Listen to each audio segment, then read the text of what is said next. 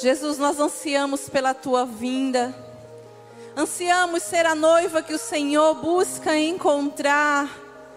Ansiamos estar com as vestes limpas. É por isso que nós te entregamos o nosso coração, a nossa vida, os nossos pensamentos, para que os anseios do nosso coração sejam fazer a tua vontade, sejam viver em obediência. Senhor, nós estamos aqui rendidos para não viver mais segundo a nossa própria vontade, mas para fazer a vontade do Pai, que é nos achegarmos a Ele como filhos, como filhas, através do sacrifício da cruz. Nós não apenas queremos lembrar da cruz como um memorial de fé, mas sim como a decisão de um pai de amar todos os seus filhos e os restaurar através de um único filho, Jesus. Nós nos entregamos a Ti, Senhor, porque confiamos que tu tens um controle de todas as coisas, tudo está debaixo do teu domínio, céus e terra proclamam a tua glória porque sabem que o Senhor tem o poder acima de todas as coisas. Nós confiamos em ti. Nós confiamos no teu agir, nós confiamos no teu amor. É por isso que nós te pedimos, não nos deixa dar um passo sem que a tua presença esteja conosco. Nós te pedimos, Senhor, Recebe o nosso coração. Recebe cada vida aqui como uma oferta agradável, como um perfume que te agrade. Nós queremos nos render diante de Ti, Senhor. É por isso que nós pedimos, ministra, trata o nosso coração segundo a Tua vontade, segundo os Teus desígnios e os Teus propósitos para as nossas vidas.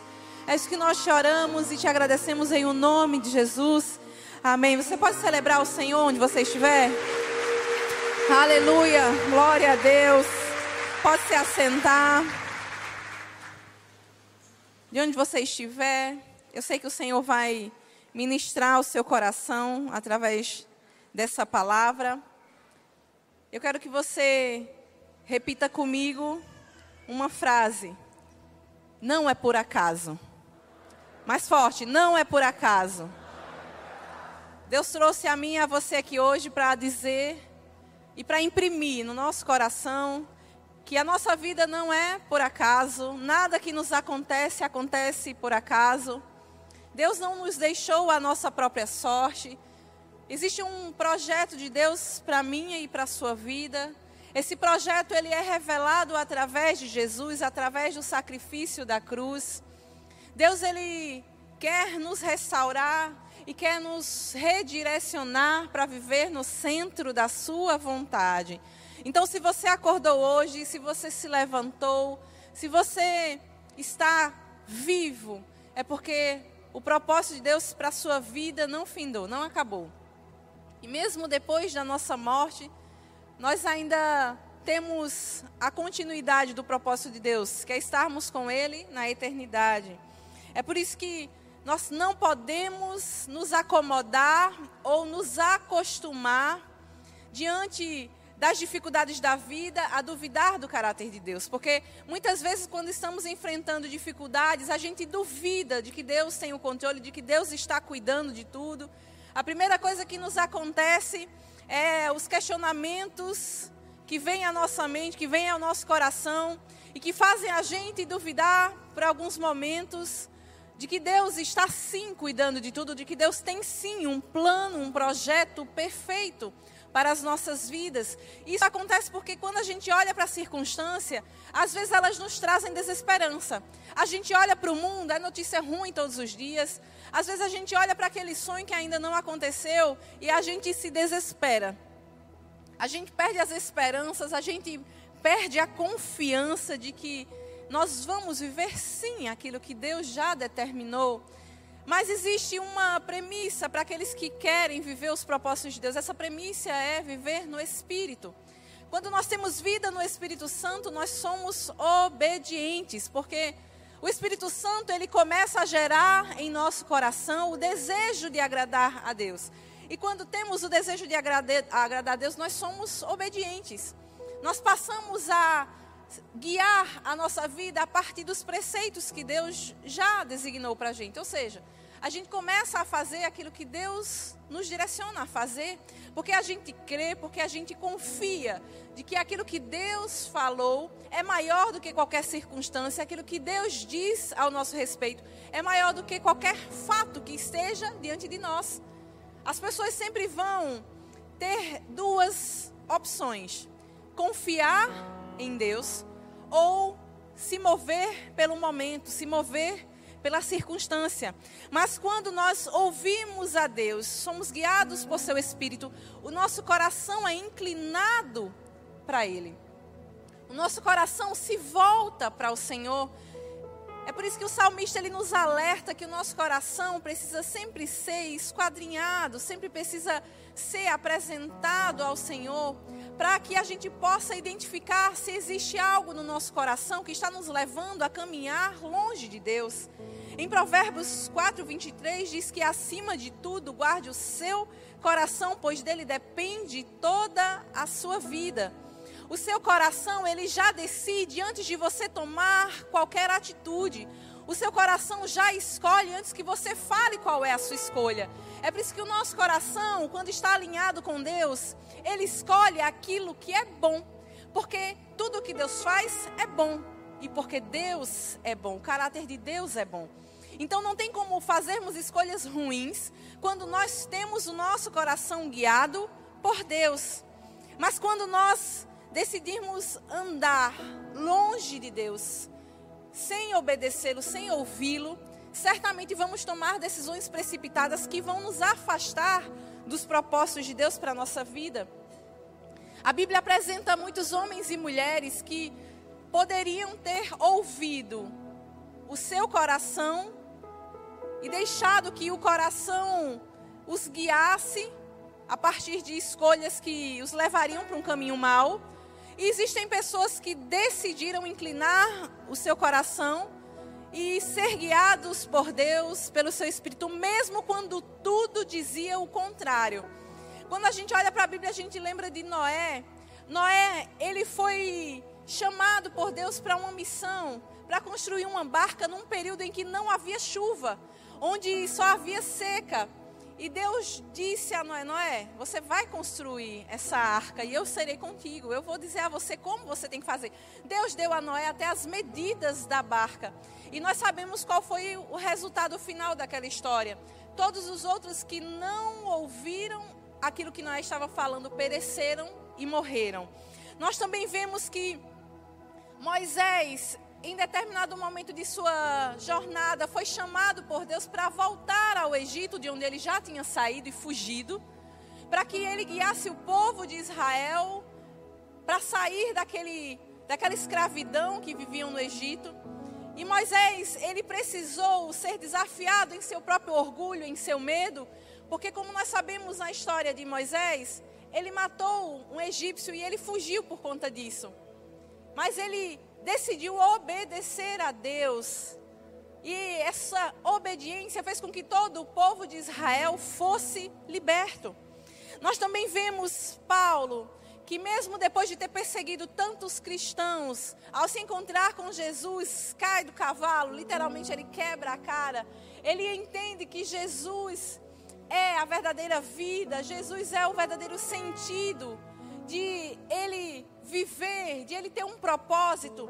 E aí ele precisa ser desafiado a falar de Jesus, a levar pessoas a Jesus, quando antes ele matava pessoas que seguiam a Jesus. Então, pessoas que obedecem a Deus, elas sempre vão é, estar em situações onde as dúvidas elas vão aparecer, onde os outros vão questionar, onde as lutas elas vão chegar, mas essas pessoas nos ensinam que é possível ouvir a voz de Deus, obedecer e ter a visão ampliada, enxergar na perspectiva de Deus, mesmo quando tudo diz o oposto. E sabe por quê? Porque elas entenderam que Deus tem um propósito para as suas vidas. É o mesmo que nós precisamos fazer. Existe um propósito, mas você só vai enxergar esse propósito se a sua visão estiver ampliada. Se a sua visão for a mesma visão de Deus, e para ter a visão de Deus é preciso buscá-lo. Nós percebemos que quem tem a visão de Deus, quem inclina o seu coração e é obediente, vive debaixo dessa presença de Deus, do Espírito Santo que move, que guia, que diz o que, é que tem que fazer na hora que tem que fazer. Quando o povo de Israel estava lá no deserto, depois de sair do Egito, eles eram guiados pelo Espírito de Deus que se manifestava através de uma nuvem durante o dia e de uma coluna de fogo à noite. Aquelas pessoas, elas não saíam do lugar se aquela nuvem não se movesse. Se aquela nuvem se movesse, elas entendiam que elas tinham que recolher todos os seus pertences, retirar, desmontar o seu acampamento e seguir a nuvem. A nuvem era a representação do Espírito de Deus, da direção de Deus para o seu povo. A pergunta que eu faço para você é: sobre qual direção você vive, a sua vida, o seu propósito. O seu propósito está alinhado com o de Deus? Ou você vive segundo os desejos do seu coração, que muitas vezes são desenfreados e que te levam para um caminho de erro, para um caminho de morte? A palavra de Deus vai nos dizer que existe uma nova vida que Deus quer que nós vivamos. Essa nova vida nos leva a viver esses propósitos. Quando Paulo, ele diz lá em 2 Coríntios 5,17, portanto, se alguém está em Cristo, é nova criação, as coisas antigas já passaram, eis que surgiram coisas novas. Conhecer a Jesus, ter uma vida com Deus, significa que aquilo que passou, aquilo que determinou o início da tua vida, não tem poder para determinar o final dela. Eu sempre costumo dizer que nós não somos o início da nossa história. O início da nossa jornada de vida não pode determinar o futuro, não pode determinar o final, a não ser que nós queiramos. Então, não importa o quão difícil foi o início da tua história de vida, quantos traumas, quantas perdas, quantas rejeições, quantos abandonos. Deus, Ele não utiliza esse início como referencial para o teu destino. O teu referencial está escrito e firmado no próprio Deus. É por isso que você precisa entender que você não é um acidente. Repita comigo: eu não sou um acidente. Abra sua Bíblia no texto de Daniel. Nós vamos ler o capítulo 1, versículos do 1 ao 7.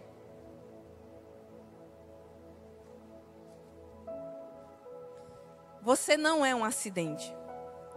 O texto de Daniel 1 começa dizendo: No terceiro ano do reinado de Joaquim, rei de Judá, veio Nabucodonosor, rei da Babilônia, a Jerusalém e a sitiou. E o Senhor entregou nas mãos a Joaquim, rei de Judá, uma parte dos utensílios da casa de Deus, e ele os levou para a terra de Sinar, para a casa de seu Deus, e pôs os utensílios na casa do tesouro do seu Deus, e disse o rei a Aspenaz, chefe dos seus eunucos, que trouxessem alguns dos filhos de Israel e da linhagem real e dos príncipes, jovens em quem não houvesse defeito algum, de boa aparência, instruídos em toda a sabedoria, e doutos em ciência e entendidos no conhecimento, e que tivessem habilidade para assistirem no palácio do rei, e que lhes ensinasse as letras e a língua dos caldeus, e o rei lhes determinou a porção diária das iguarias do rei e do vinho que ele bebia, e que assim fossem mantidos por três anos, para que no fim destes pudessem estar diante do rei, e entre eles se achassem dos filhos de Judá Daniel, se achavam dos filhos de Judá Daniel, Ananias, Misael e Azarias. E o chefe dos eunucos lhe pôs os outros nomes, a saber, a Daniel pôs Beltesazar, a Ananias, o de Sadraque, e a Misael, o de Mesaque, e a Azarias, o de Abednego. Só o contrário, Beltesazar era Daniel, e ele recebeu o nome Daniel. Então, o contexto histórico em que Daniel viveu, que é narrado nesse início do livro, é um contexto em que o povo de Deus foi aprisionado, levado cativo por Nabucodonosor. Nabucodonosor era nada mais nada menos do que o rei mais cruel daquele momento. Ele tinha superado outros impérios, como os assírios. Ele tinha dominado todas as regiões e cidades por onde ele andava. E ele saqueava, roubava, matava todos que, eles, que ele encontrava no seu caminho. E Daniel, ele é um dos quatro profetas maiores do Antigo Testamento. E o livro que é intitulado no seu nome conta a sua jornada. Nós não vamos ver a história de Daniel sendo contada em nenhum outro momento. Mas algumas coisas nos chamam a atenção nesse trecho que nós lemos. É que primeiro Deus os entregou a Nabucodonosor. Deus entregou o seu povo a Nabucodonosor. E deixou, inclusive, que Nabucodonosor levasse seus utensílios. Entenda, nada é por acaso. A Bíblia não conta nada por acaso. Quando Deus conta um relato desse, muitas pessoas poderiam dizer: ó, oh, porque Deus deixou que seu povo fosse levado como escravo, que os utensílios do templo fossem levados? Como assim? Deus os entregou à própria sorte? Claro que não. Mas Deus percebeu que mais uma vez o seu povo estava corrompido. O povo de Israel, até Nabucodonosor chegar, estava completamente pervertido em seu propósito, em seu propósito de ser um povo separado, diferente, santificado, um povo que conhecia a Deus e se relacionava com Deus um povo que adorava a Deus. Eles tinham se corrompido quanto a isso. Eles estavam tendo práticas perversas, assim como os povos que eles acusavam. Sabe, aquelas pessoas que são hipócritas, que apontam para o outro quando estão fazendo coisa muito pior? É basicamente isso. O povo de Deus estava exatamente assim. E eles não tinham mais reverência diante de Deus. E é interessante que esse esse trecho diz que Deus deixou que, inclusive, Nabucodonosor levasse os utensílios. Por quê? Porque as pessoas, elas estavam começando a venerar até os objetos do templo. Elas tinham mais reverência espiritual, pode-se dizer assim, diante, era uma reverência religiosa, né, na verdade, diante daqueles utensílios do que diante de Deus. Então, Deus, ele estava sendo escanteado mais uma vez pelo seu próprio povo povo que ele libertou, povo que ele salvou, povo que ele deu um destino, povo que ele deu um propósito, povo que ele curou, transformou, povo que ele fez vencer muitas guerras. E mais uma vez o povo estava se corrompendo, mais uma vez o povo estava adorando coisas no lugar de Deus. Muitas vezes a gente se comporta exatamente dessa forma. Deus faz promessa, Deus cuida de nós, Deus tem a, coração aberto para nos tratar e a gente vai deixando Deus de lado, a gente vai se transformando em pessoas religiosas ou o oposto. Nós vamos idolatrando outras coisas, nós vamos gastando e investindo nosso tempo em coisas que são efêmeras, que são passageiras em coisas que são perecíveis, momentâneas, e vamos deixando sempre Deus em segundo plano. Então Deus os entregou para viver suas próprias vontades. Olha, vocês não estão querendo viver do jeito que vocês querem, então eu não tenho porquê ficar atraindo vocês o tempo inteiro para uma vida que vocês não querem. Vocês precisam decidir. Eu escolhi vocês para serem diferentes, mas a decisão é de vocês. Eu quero aninhar vocês, cuidar de vocês, mas vocês decidem sempre se afastar de mim. Então Nabucodonosor vem, leva cativo Daniel e os seus amigos. E é interessante que nesse período Daniel ele tinha entre 13 e 14 anos. E para os judeus até hoje, os 14 anos é considerado uma transição na vida do menino. 14 anos é feito bar mitzvah e o bar mitzvah representa que aquele menino agora ele recebe é, a função, recebe a responsabilidade de se tornar um homem. Um homem espiritual, um homem carnal, mas um homem com responsabilidade. A gente sabe que maturidade não, porque 14 anos ainda é um menino. Mas para a cultura do povo judeu, essa era uma representação de transição mas Daniel, ainda assim, era apenas um menino. E mesmo enfrentando toda essa dificuldade, porque para para pensar, gente, sair de perto da sua casa, da sua família, mas não sair por vontade própria para fazer um passeio, sair sendo levado, sendo escravo. Era outro tipo de escravidão, diferente da que nós vimos né, acontecer em tantos outros países, mas era uma escravidão onde você não tinha sua liberdade, você tinha que viver a serviço do rei. E se você deslizasse no serviço do rei, você morria, era morte na certa. Então era uma cultura diferente, um povo diferente, longe de casa, longe dos amigos. Era uma religião, uma prática de fé completamente diferente. Ele não poderia fazer aquilo que ele bem entendesse, adorar a Deus da forma que ele bem entendesse, a não ser que o rei permitisse. Mas nós vemos Daniel que sendo alguém de linhagem real, em nenhum momento ele começou a questionar Deus e a murmurar: por que eu estou passando isso, Deus? Eu sou da realeza, como assim? Eu, um judeu, alguém que tem ascendência real, alguém que tem um, uma história, que tem um futuro, alguém que sou do teu povo, como assim? Porque eu estou passando por isso? Em nenhum momento nós vemos Daniel murmurando ou reclamando. Quantas vezes nós vamos reclamando por coisas tão pequenas?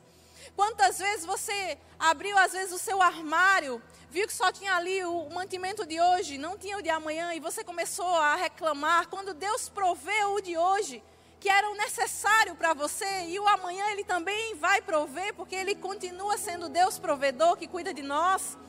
Quantas vezes a gente reclama de uma porta que não se abriu, e muitas vezes é zelo de Deus, é proteção de Deus, ou é Deus nos ensinando a esperar, esperar o melhor dele, esperar por algo que não vá colocar em jogo a nossa vida com Ele, colocar em jogo a nossa família, porque muitas vezes nós queremos que portas sejam abertas e essas portas vão representar a morte da nossa família, a morte de casamentos. Então Deus ele enxerga aquilo que você não vê, porque o propósito de Deus não começa com a minha e a sua vontade, começa com aquilo que Ele mesmo já determinou. Deus não mente, Deus não planeja errado, Deus ele não atira no escuro, ele faz as coisas da maneira certa, de modo intencional, proposital. Então nada do que aconteceu até hoje saiu do controle de Deus. Nada do que você já enfrentou, Deus esteve alheio. Talvez você não enxergou Deus agindo, Deus guardando em meio a uma situação difícil. Porque deixa eu dizer uma coisa, o final da história de Daniel, nós vemos que Deus, ele dá muitos livramentos a Daniel e seus amigos. Daniel é livre da cova dos leões, ileso. Deus salva Daniel, nenhum leão toca em Daniel, muito pelo contrário, eles dormem enquanto Daniel está lá no meio. Então, nem sempre Deus vai nos privar de enfrentar aquela dificuldade. Daniel não foi privado de enfrentar a cova dos leões, mas Deus estava com ele na cova dos leões e o livrou dentro da cova. O mesmo aconteceu com os amigos de Daniel. Sadraque, Mesaque e Abednego estavam dentro da fornalha e o quarto homem estava lá. Deus não o deixou só. Deus não os abandonou à própria sorte. Então, para de achar que você está vivendo sem que Deus esteja cuidando da sua vida, da sua história. Mas você precisa tomar uma decisão: eu vou viver os propósitos de Deus ou eu vou viver segundo a minha própria vontade. É uma decisão que nós precisamos tomar, sabe por quê? Quando nós decidimos viver a vontade de Deus, vão haver oposições. A nossa carne vai gritar, o mundo vai ficar inflamado contra nós, o diabo vai se levantar. É por isso que Deus quer que nós tenhamos os olhos espirituais abertos, para que a gente enxergue o propósito de Deus, para que a gente enxergue toda a oposição, para que a gente enxergue tudo aquilo que pode se tornar um problema na nossa jornada em direção a esse propósito, de viver esse propósito. Daniel, ele entendia que ele não estava ali ao acaso, por isso ele perseverou, ele não desistiu. Por isso, em cada momento de dificuldade, se você puder depois ler o livro de Daniel com calma, você vai perceber que em todos os momentos de dificuldade, Daniel ia orar. Ele é um exemplo de vida devocional com Deus, porque ele orava três vezes ao dia. Mas eu não acredito que ele só orasse três vezes ao dia. Três vezes ao dia eu acho que era um ensinamento para o povo, para os amigos dele. Mas eu acredito que ele tinha um espírito tão inflamado por Deus que ele tinha a ânsia de estar sempre conectado com Deus para que Deus o guiasse. Então ele devia orar constantemente ao longo dos seus dias. É o mesmo que nós precisamos fazer, mas quantas vezes na hora da dificuldade a gente se esquece de Deus? Ou o oposto acontece, a gente só se lembra de Deus quando o problema chegou, depois que as coisas estão mais calmas, que o mar revolto se acalmou, a gente se esquece. A primeira coisa que faz é esquecer. Lembra dos dez leprosos? Quantos voltaram para agradecer? Apenas um. Tem muitas pessoas que só querem Jesus quando precisam dele, que ele resolva um problema. Mas na hora de voltar e agradecer, na hora de dizer eu vou com o Senhor, eu quero estar contigo, Jesus. Opa, peraí, deixa eu ir ali resolver meus problemas logo. Nós precisamos entender que se Jesus não resolver os nossos problemas, ninguém mais pode. Ou nós confiamos que Ele pode, ou nós vamos viver como um errante, sem rumo, como pessoas que acham que sabem o que estão fazendo, o mesmo que aconteceu com Caim. Caim viveu como errante porque pecou e fugiu, decidiu fugir de Deus, da presença de Deus. Como? Como é possível fugir da presença de Deus? Se você está no cume do monte, ele está lá. Se você desce ao mais profundo vale, ele está lá. É impossível fugir da presença de Deus, mas você pode escolher desfrutar dessa presença. Mas só desfruta da presença quem conhece o propósito. Enxergue a partir da perspectiva de Deus, tenha a visão transformada na ótica de Deus. Deus não enxerga você como qualquer coisa. O salmista, ele diz que nós fomos criados de modo terrível e maravilhoso. Salmo 139, 14. Nós fomos criados de modo terrível e maravilhoso. E a palavra terrível, de primeira, nos assusta, porque terrível é ruim, não é? Mas no contexto bíblico aqui, na tradução em hebraico, nós vamos perceber que o terrível aqui é uma alusão, tem sinônimo, significado de algo distinto, ou seja, algo diferente de tudo que já havia sido criado. Você foi criado de modo tão diferente, tão único, tão precioso, que nada na criação se compara a mim e a você. Você entende porque o diabo morre de raiva da gente? O diabo morre de raiva da gente porque ele nunca vai conseguir o status que eu e você temos. Filhos. Nós somos filhos de um Deus, de um Pai de amor. Um Deus que não nos rejeita, um Deus que não nos abandona, um Deus que não se decepciona conosco. Gente, quantas vezes eu já ouvi pessoas dizendo assim: eu acho que não dá para viver com Jesus, porque eu acho que eu estou decepcionando ele, acho que Deus já, ó, desistiu de mim. Eu até eu já desisti. Quantas vezes eu já ouvi pessoas dizendo assim: eu decepciono tanto Deus. Não tem como, sabe por quê? Decepção tem a ver com expectativas. Deus não criou falsas expectativas a nosso respeito.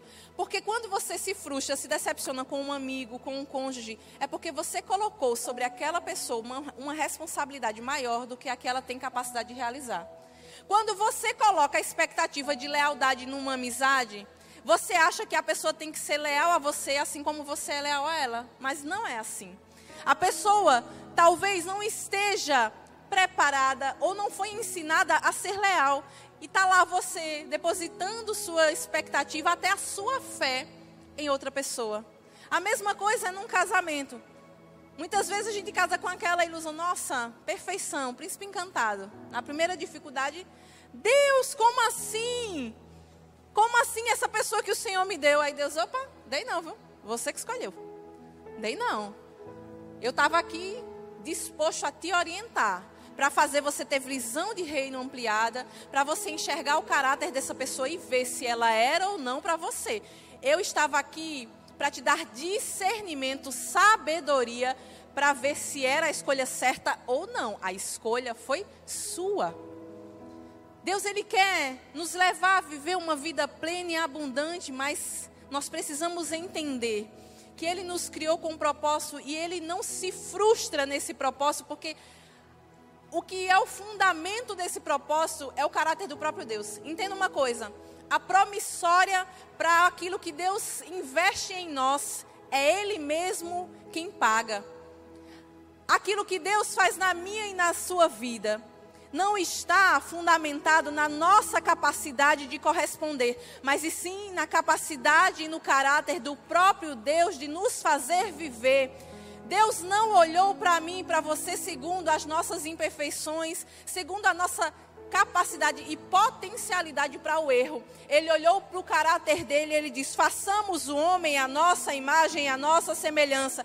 Deus, Deus Pai, Deus Filho e Deus Espírito se reuniram e disseram: é bom, é excelente, é terrivelmente maravilhoso. Não existe nada mais bonito, não existe nada que se compare aos meus filhos.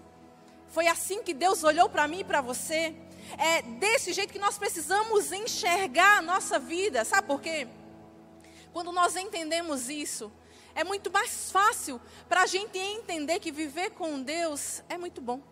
É muito mais fácil da gente entender que todos os dias a gente vai precisar mortificar a nossa carne, que todos os dias a gente vai ter que dizer não a tudo que nos tenta roubar dos propósitos de Deus.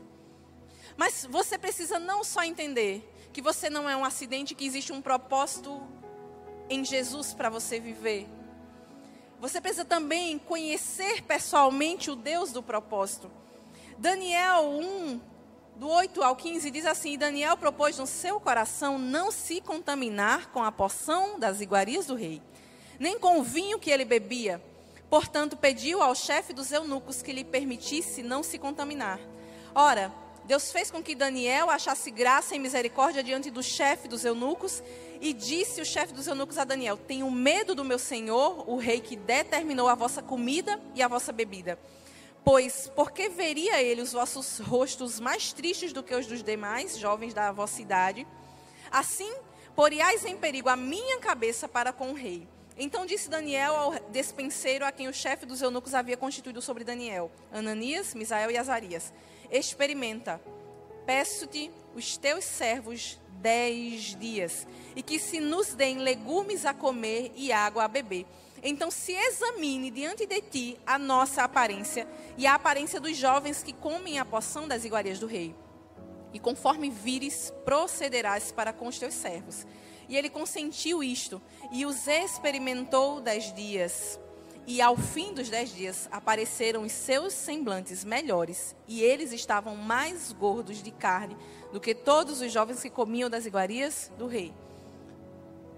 Nabucodonosor determinou que todos os jovens que tinham sido levados, eles passariam por um treinamento. Esse treinamento tinha algumas exigências. Uma dessas exigências é que eles comessem das iguarias que saíam diretamente da mesa do rei, ou seja, o que o rei comia, eles comiam. Não comer dessas iguarias era sinônimo de desobediência. O rei mandou, tem que obedecer. Você é escravo. Essas iguarias também representavam uma oferta, uma oferenda, pode ser assim, cerimonial. Por quê? Eram alimentos que saíam da mesa do rei e que, consequentemente, eram consagrados aos seus deuses. E Daniel e seus amigos decidiram não se corromper, não comer. Primeiro, porque certamente dentre aqueles alimentos haviam alguns alimentos que iriam fazer com que eles pecassem. Por quê? A lei de Moisés estabelecia que tipo de alimentação o povo de Deus não poderia comer. Não por religiosidade apenas, mas para que eles se distinguissem dos demais povos.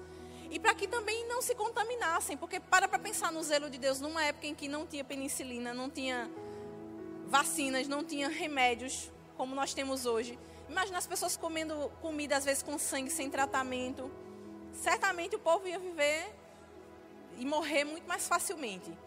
Então Deus cuidava do seu povo até quanto a isso. Daniel sabia que se ele comesse, ele estaria se corrompendo. Mas não apenas isso, ele entendia que se saía da mesa do rei, era uma oferta vinda também dos deuses do rei. Porque tudo que o rei fazia, ele ofertava aos seus deuses, aos deuses pagãos. Então Daniel entendia que aquilo também era um processo de desconstrução da sua identidade, era um processo idólatra, era um processo de aculturação aos costumes do povo babilônico. Então, Daniel ele conversou com o chefe dos eunucos. E esse chefe, mesmo apresentando o medo de morrer por conta daquela desobediência, porque ele também estaria desobedecendo o rei Nabucodonosor. Mas a Bíblia diz que Deus fez esse chefe dos eunucos cair nas graças de Daniel. Ele fez com que esse chefe olhasse para Daniel de forma diferente. Que o favor de Deus caísse sobre a vida de Daniel e sobre esse chefe, para que ele aceitasse aquela proposta. Passados dez dias, Daniel estava com uma aparência melhor do que todos os outros que comeram daquelas iguarias. Deixa eu te dizer uma coisa. O diabo, o diabo sabe qual é o teu ponto fraco. Tem muito crente que acaba pecando, inclusive na glutonaria, porque diz assim: crente não bebe, mas come. Não, não é bem assim. Um crente que vive uma vida guiada pelo Espírito Santo de Deus, ele não vive de modo desenfreado nem da maneira que come. Tudo que come é comedido, é equilibrado. Não, nós não vivemos de modo desenfreado, sabe por quê? Quando você vive de modo impulsivo, você está dizendo que a sua carne tem controle. O Espírito Santo não tem ação, não tem domínio sobre a sua vida. Então entenda que quando nós vivemos de modo desenfreado e nos entregamos a paixões carnais, ou seja, tudo aquilo que faz a nossa carne pender, significa que nós não estamos vivendo segundo a vontade de Deus, segundo os propósitos de Deus, porque estamos nos entregando aos nossos desejos, às direções do mundo. E Daniel, ele entendia isso, ele precisava manifestar uma vida com Deus real, a vida de quem não negocia princípios, não negocia valores. Quantas vezes nós somos colocados em situações onde nós temos que manifestar que nós conhecemos a Deus com integridade, com caráter diferente, um caráter reto, justo. E às vezes a gente se assemelha a pessoas que não conhecem a Deus, se assemelha ao mundo. Quantas vezes no teu trabalho o teu chefe pede para você mentir e você diz não, mas Deus entende.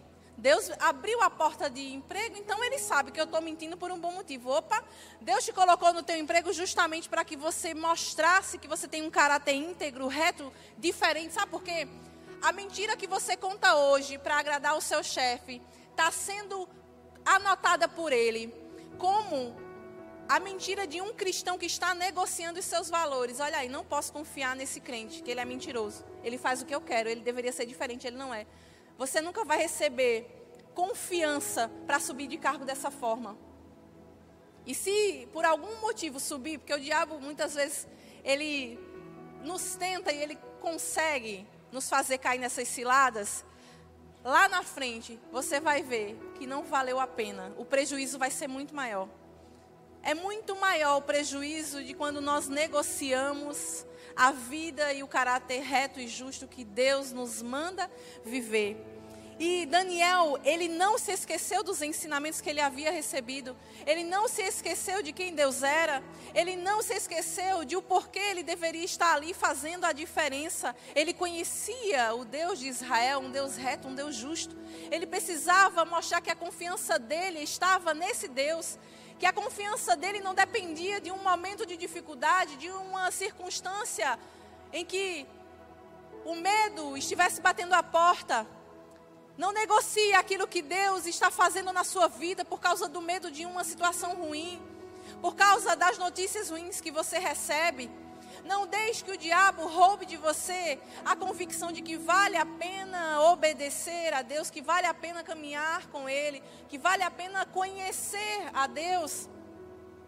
Porque entenda, quando nós temos convicção no nosso propósito, nós temos responsabilidade com Ele, responsabilidade de viver uma vida ajustada e adequada a esse propósito. Daniel, ele percebeu que ele precisava usar todo aquele tempo de treinamento para glorificar o nome de Deus. O diabo ele sabe exatamente onde vai nos tentar. Ele sabe exatamente. Com Jesus não foi diferente. A Bíblia conta que Jesus ele estava 40 dias jejuando e orando, se preparando para começar o seu ministério. Ao final dos 40 dias, o diabo foi lá em Jesus e disse: Opa, Jesus, quer dizer que você estava aqui jejuando? Óbvio, eu estou né, criando um diálogo que pode ter acontecido.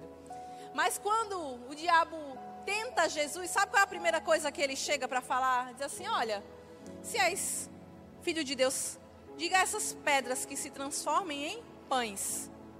O diabo, ele não falou isso de modo aleatório. Jesus estava passando por privação carnal. Ele estava ensinando a sua carne a se submeter ao seu espírito. Entenda uma coisa: quando você jejua, na alimentação, quando você jejua, às vezes na rede social, do uso excessivo de telefone, você está submetendo a sua carne ao Espírito de Deus que habita em você. E o diabo ele vai tentar parar você para que você não fortaleça mais o espiritual. Quando o diabo fala isso para Jesus, ele está dizendo, fazendo uma proposta, na verdade, olha, troca aquilo que é eterno pelo que é passageiro. Sabe por quê? Pedra. Pedra é sinônimo de eterno, não é? De permanente. Jesus é a rocha eterna. Jesus é a rocha sobre a qual nós edificamos a nossa casa. Mas o que é o pão? O pão é algo perecível. O pão é algo que se desfaz com poucos dias, que embolora, que estraga. O diabo está fazendo essa proposta a Jesus: olha, troca aquilo que é permanente por aquilo que eu posso te oferecer no momento. O mesmo acontece com a gente. Quantas propostas o diabo tem feito para você trocar o que é eterno por algo que é passageiro? Trocar uma vida santa por uma vida de pecado? Trocar a direção de Deus por uma intenção carnal? Trocar um propósito por um momento? A decisão de se corromper tem que ser nossa. A decisão de obedecer a Deus tem que ser nossa. Então, você decide ou obedecer à voz de Deus, ou se corromper com as propostas que o diabo vai fazer. O mesmo aconteceu também com Daniel. Daniel, ele precisou ser provado. Gente, foram dez dias, né? Nossa, passa rápido. Ele conseguiu facinho, nada disso. Ele fez um teste durante dez dias. Depois desses dez dias, viriam o quê? Três anos você tem ideia do que é você, durante três anos, sentar-se à mesa, ver todo mundo comendo aquele banquete, todo mundo se maravilhando com as comidas mais deliciosas que existiam naquele momento. E ele e os seus amigos dizendo assim: Eu vou pagar o preço da fidelidade, eu vou pagar o preço de viver o propósito. Nos dias de hoje, eu e você temos que não mais pagar o preço, porque o preço já foi pago por Jesus na cruz. Eu e você hoje temos que tomar uma decisão, porque o preço já foi pago. Aleluia! O preço já foi pago. Não nos resta mais preço. O que nos resta é decisão. Nós precisamos conhecer a Deus para que essas decisões fiquem fáceis. Porque quando nós não conhecemos a Deus, se tornam tortuosas. A gente se entrega muito mais fácil às circunstâncias, ao pecado, ao medo, às nossas emoções, às depressões a gente se entrega muito mais fácil porque a gente não conhece o Deus da palavra. Só existe uma verdade. A verdade ela não é relativizada. Quiseram fazer isso com Daniel. Quiseram relativizar a sua identidade, porque a identidade era quem Deus dizia que Daniel era. Mas quando mudaram o nome dele de Beltesazar, que era um, nome que engrandecia o nome do Senhor, por Daniel, que era um nome que fazia menção a uma divindade de Nabucodonosor, estavam querendo dizer assim: Daniel, você não é quem Deus diz que você é. Mas ainda que tenham mudado o nome de Daniel, não mudaram o fundamento, o caráter e o propósito dele. Ele permaneceu fiel, porque o nome não designava quem ele era em sua essência. Alguém que conhecia a Deus e que se comprometeu com Deus. Então, deixa eu dizer para você: quando o diabo vier diante de você e tentar fazer você duvidar daquilo que Deus declarou, decida viver e ser aquilo que Deus diz que você é. Você é filho.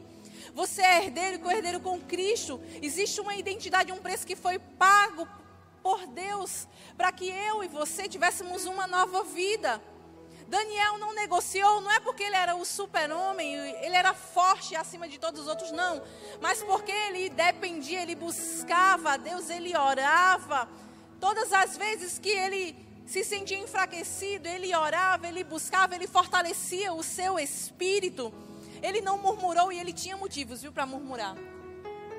Você pode até ter motivo para murmurar, mas decida não agir por motivo, agida, decida agir por propósito. É o propósito que determina onde nós vamos estar no nosso amanhã. Existe uma eternidade para mim e para você. Eu sei que essa vida aqui, o mundo e o diabo tentam fazer você acreditar que essa vida tem que ser vivida hoje, né? Aproveita o momento, meu irmão, viva aqui e agora. Não é isso que o mundo diz para você? Oxe, tu vai perder tua juventude na igreja? Sendo crente, vai curtir. Quando tiver mais velho, você vai lá e levanta a mão. Ou então, não, se conserta primeiro, depois você vai lá. O que, que o diabo está tentando fazer com isso? Te enganar. Te fazer acreditar que é melhor você investir seu tempo lá fora. Investir o seu tempo alimentando a sua carne. Quando o diabo quer te fazer distrair do verdadeiro propósito da sua vida, que é viver uma eternidade. Se a gente for usar a lógica, só a lógica, o que são 70 anos diante do infinito? 70 anos não são nada. Mas o diabo quer nos fazer distrair para que a gente viva uma vida cheia de futilidade, cheia de egocentrismo, egoísmos, uma vida extremamente carnal, onde a gente tome decisões motivadas por desejos e anseios puramente egoístas, carnais, para que a gente perca toda a eternidade. Uma das estratégias do diabo é dizer: viva do jeito que você quer, sabe? Porque Deus quer só a sua felicidade. Deus não quer você triste. Opa! Deus prefere ver você infeliz na terra e salvo e feliz no céu. Deus prefere que aqui você sofra por alguns momentos para viver uma vida abundante na eternidade. Mas deixa eu te dizer uma coisa: quem conhece a Jesus não vive de lamúria, de sofrimento, não. Daniel, ele não murmurou, ele não ficou se queixando, porque ele via Deus em tudo, em todas as circunstâncias, ele via a Deus. Então não se distraia, não se distraia, não deixe que as distrações desse mundo te roubem da perspectiva de quem Deus é e daquilo que Ele faz por amor a você. E por último, encontre seu lugar de propósito. Em Daniel, no capítulo 2, nós não vamos ler agora, mas depois que você puder, anota e lê. No capítulo 2, nós vamos ver que Nabucodonosor estava tendo sonhos e nenhum dos sábios, dos mestres que haviam ali no seu povo, conseguiram revelar, desmistificar, traduzir os seus sonhos. Nabucodonosor, ele estava desesperado, desesperado, enlouquecido, como assim ele viveu depois. Mas ele estava angustiado, querendo que alguém revelasse os seus sonhos. Sabe o que, é que Daniel fez? Ele, sabendo daquilo e visto que Nabucodonosor baixou um decreto dizendo assim: Olha, se ninguém traduzir o sonho, vai todo mundo morrer todos os mestres sábios, intelectuais, místicos, o que tiver aqui de, de gente inteligente que eu treinei, que eu capacitei, vai tudo morrer se não traduzir o meu sonho. Daniel e seus amigos eram uma dessas pessoas que seriam mortas. Sabe o que ele faz? Ele vai orar, chama seus amigos diz assim: Nós vamos orar, nós vamos pedir ao Senhor que, se for da Sua vontade, Ele nos revele qual é o significado desse sonho. E não foi diferente. Deus revelou a Daniel o significado daquele sonho. E quando ele foi até Nabucodonosor para traduzir o sonho, Nabucodonosor viu Deus através da vida de Daniel e louvou a Deus por causa de Daniel. Você tem noção do que é isso? Um homem iníquo, ímpio, duro de coração, pagão, idólatra, louvou a Deus por causa do testemunho de um homem que resolveu ser fiel e depender de Deus e confiar no propósito de Deus. Ele testemunhou nada mais do que a vida que ele tinha no secreto. A vida que ele tinha no secreto com Deus foi manifesta publicamente. Daniel ganhou reputação, mas ele só ganhou reputação porque ele já tinha caráter. Aquilo que ninguém via no secreto era a vida que ele tinha e que foi manifesto publicamente. Nabucodonosor louvou a Deus por causa de Daniel e dos seus amigos. Nabucodonosor ficou impressionado com a inteligência, sabe por quê? Ao final dos três anos, o texto diz que não se viu homens intelectuais, sábios, doutos como Daniel e seus amigos, mas a Daniel Deus deu dez vezes mais. Repita comigo, dez vezes mais. Deus acrescenta na minha e na sua vida muito mais de tudo quanto nós pedimos ou pensamos, segundo o poder dele que opera em nós quando nós somos fiéis, quando nós somos leais ao propósito que ele estabeleceu para a nossa vida. Ao propósito de sermos santos, diferentes, ao propósito de termos Jesus como referencial de vida, de caráter, quando nós nos abstemos da nossa carnalidade, quando nós renunciamos ao pecado, quando nós dizemos sim ao ide do Senhor dez vezes mais, a semente que você plantar hoje, você vai ver sendo colhida, você vai ver se tornando uma árvore, dando frutos. Você vai ver Deus usando você para abençoar pessoas que talvez nem mereciam, mas por causa de você vão ser alcançadas. Porque aquilo que Daniel fez com os seus amigos, se colocando em oração, pagando o preço, salvou não apenas a pele dele e dos seus amigos, salvou todos os outros sábios intelectuais que também passaram pelo mesmo processo que ele passou. Daniel, ele carregou a visão de Deus, ele entendia que ele precisava se posicionar diante dessa visão, diante desse propósito.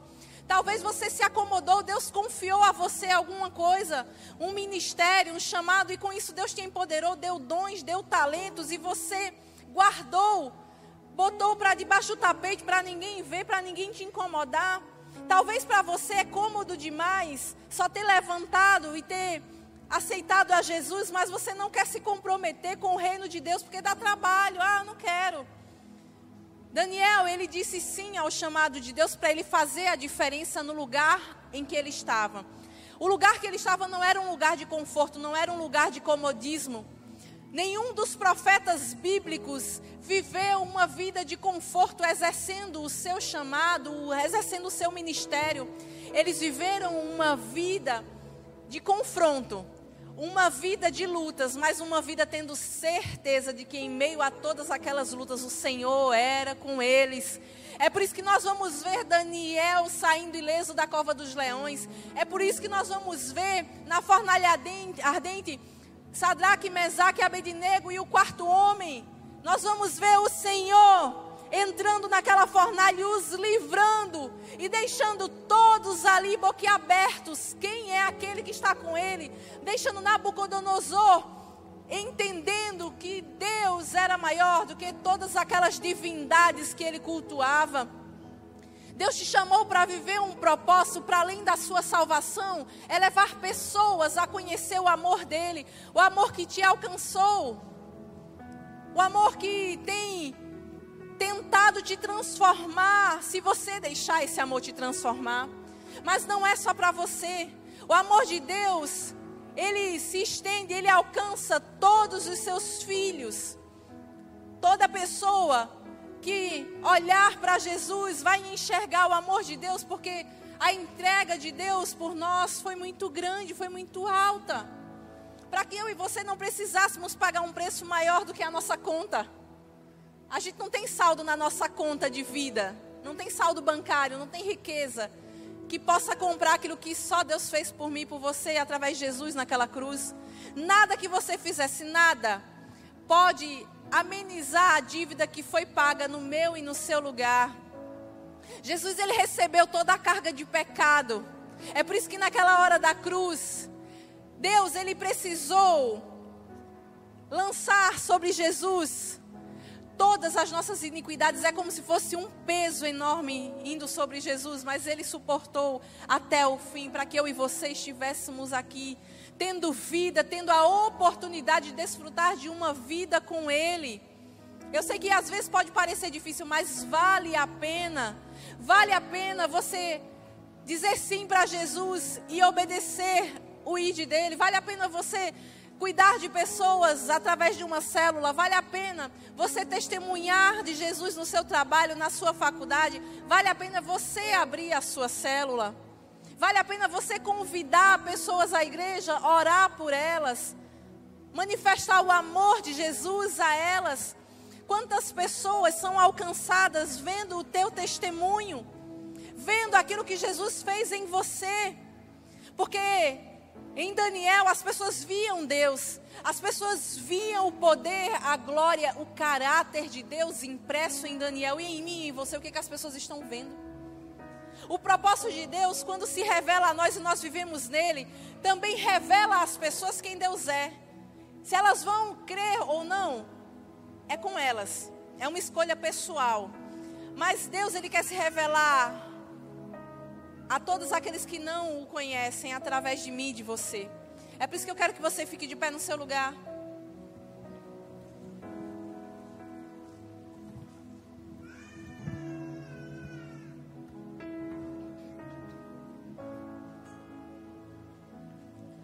Nós precisamos decidir se nós vamos viver uma vida com um propósito. Se nós vamos deixar que Deus nos direcione nesse propósito, através da pessoa de Cristo. Ou se nós seremos levados pelos nossos desejos pessoais, se nós vamos negociar aquilo que o Senhor nos confiou, ou se nós vamos confiar no Deus que nos chamou. Mas eu resumiria toda essa palavra em algo que foi dito entre Jesus e os seus discípulos num momento de conversa Lá no texto de João 6, 28 e 29, Jesus está conversando com os seus discípulos e um deles diz assim: O que é que Deus quer que a gente faça? Perguntaram eles. Jesus respondeu: Ele quer que vocês creiam naquele que ele enviou. Crer e declarar Jesus como Senhor e Salvador é o primeiro passo. É por isso que o nosso coração precisa ser ministrado todos os dias por Jesus. É por isso que eu e você precisamos todos os dias buscar a presença, a face de Deus, estar em oração. É por isso que eu e você precisamos todos os dias mortificar a nossa carne, rejeitar o pecado, rejeitar viver sob o jugo dos nossos traumas, das nossas dores do passado e aceitar viver o propósito pleno de Deus mesmo que viver esse propósito pleno te coloque em circunstâncias aparentemente desfavoráveis, é só aparência, mas nem tudo que parece é. Daniel aparentemente estava numa situação de escravidão, mas ele, ele era liberto em Deus. Aparentemente ele não tinha escolha, mas ele estava debaixo das promessas e das escolhas que o Senhor já havia feito para ele. O mesmo tem que acontecer conosco. Nós precisamos viver debaixo das promessas, das escolhas, da direção do Senhor. Coloca a mão no teu coração nesse momento. Que seja um momento de arrependimento e contrição para você. Que você olhe se na sua jornada de fé você tem negociado o seu propósito. Se você tem deixado de viver uma vida de acordo com o que Deus quer para você. Que seja um momento de reconhecer que do seu jeito não está dando certo, precisa ser do jeito de Deus. E eu preciso agora falar para você que entrou aqui sem tomar a primeira decisão, sem viver o primeiro e maior propósito da nossa vida, crer e reconhecer Jesus como Senhor e Salvador. Quando nós fazemos isso, nós estamos dizendo que melhor do que o jeito que nós vivemos é o jeito que Deus estabeleceu para nós. O jeito que Deus que o pecado e que o mundo tem tentado dizer para você que não vale a pena, mas vale a pena confiar naquilo que Deus diz sobre você. Você é filho, mas você precisa viver como filho. É por isso que só quando você declara Jesus como seu Senhor e Salvador, que você consegue desfrutar de uma vida de filho. Para isso você precisa dizer sim, Jesus, eu quero. Sim, Jesus, mesmo com minhas falhas, Eu quero viver contigo porque eu sei que o Senhor é quem muda. Não tente mudar na força do seu braço, você não consegue. Não tente resolver os seus problemas primeiro antes de resolver o maior, que é a sua salvação. Antes de dizer a Deus que do jeito que Ele vai resolver é melhor. Às vezes a gente vai deixando para depois entregar a nossa vida para Jesus, porque a gente acha que vai ter tempo. Mas você não sabe como vai ser o, o seu dia ou a sua vida amanhã. Se você vai ter o mesmo privilégio que você está tendo hoje de acordar respirando e dizer: Senhor, eu vou abraçar essa oportunidade.